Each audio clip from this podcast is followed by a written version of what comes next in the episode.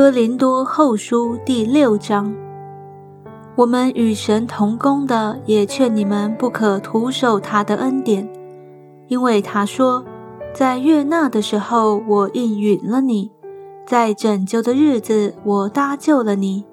看哪，现在正是悦纳的时候，现在正是拯救的日子。我们凡事都不叫人有妨碍。免得这职分被人毁谤，反倒在各样的事上表明自己是神的用人，就如在许多的忍耐、患难、穷乏、困苦、鞭打、监禁、扰乱、勤劳、警醒、不时、廉洁之事、恒忍恩慈、圣灵的感化、无畏的爱心、真实的道理、神的大能。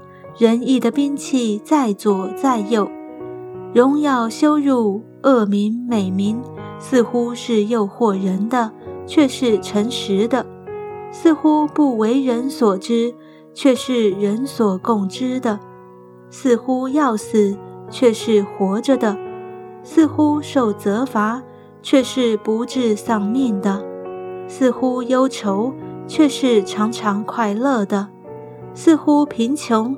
却是叫许多人富足的，似乎一无所有，却是样样都有的。哥林多人呐，我们向你们口是张开的，心是宽宏的，原不在乎我们，是在乎自己的心肠狭窄。你们也要照样用宽宏的心报答我。我这话正像对自己的孩子说的。你们和不幸的原不相配，不要同负一恶。义和不义有什么相交呢？光明和黑暗有什么相通呢？基督和比列有什么相合呢？信主的和不信主的有什么相干呢？神的殿和偶像有什么相同呢？因为我们是永生神的殿。